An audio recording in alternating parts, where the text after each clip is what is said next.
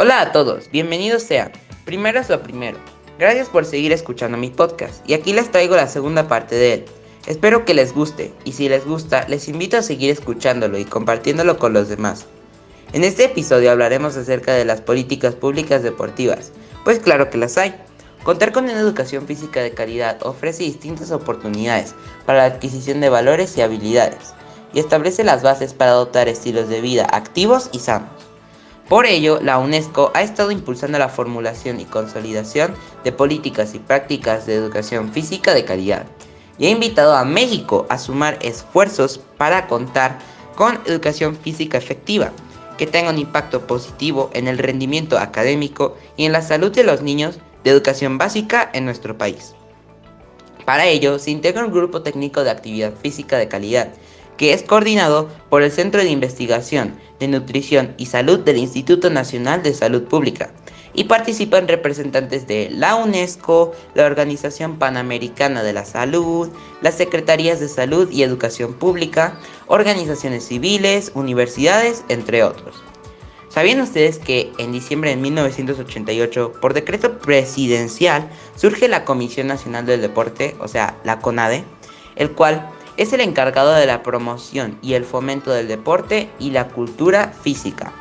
Un ejemplo de políticas públicas para el deporte es el programa Ponte al 100, presentado por CONADE. Este es un programa de educación en actividad física y nutrición, con el cual se busca contribuir y reducir los índices de sobrepeso y obesidad en el país. El programa representa el esfuerzo conjunto entre la SEP a través de la CONADE, y la colaboración como aliado fundador de la Fundación Coca-Cola. Ponte al 100 permite diseñar programas personalizados de activación física, nutrición y salud a través de la medición de la capacidad funcional, la cual es la capacidad de las personas para realizar una vida independiente en términos saludables, de acuerdo con la OMS, y es uno de los mejores parámetros que permite medir el estado de salud de un individuo. Para ello, se recogen los principales datos de los participantes a través de tres evaluaciones que se realizan de manera individual, tomando en cuenta diferentes indicadores.